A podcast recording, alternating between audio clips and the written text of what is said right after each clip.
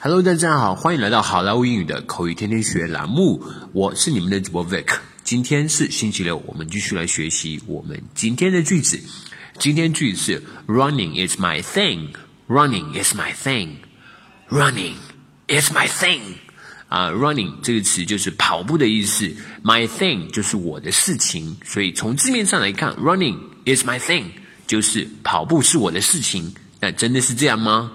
不是的，他的意思是我很喜欢跑步，running is my thing。重点理解这个 my thing，my thing，它的意思是我很喜欢的事情，所以 running is my thing 就是跑步是我很喜欢的事情，也就是说我很喜欢跑步的意思。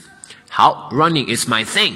接下来我们来看一个 dialogue。What do you often do in your free time, Jack?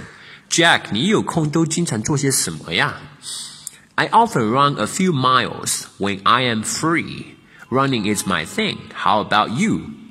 当我有空的话，我经常就去跑几英里喽。我真的很喜欢跑步，你呢？Alina and I like to play badminton. She is really good. 我和 Alina 我们俩都喜欢打羽毛球，她打的真的很不错呢。Oh yeah, let's play together next time. 哦，是吗？下次一起打。What do you often do in your free time, Jack? I often run a few miles when I am free. Running is my thing. How about you?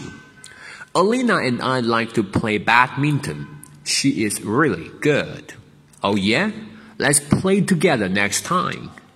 Alright, folks. That's so much for today。更多地道英语学习资源，欢迎锁定，欢迎关注微信公众号“好莱坞英语”。我是你们的主播 Vic，我们明天，我们后天再见，拜拜。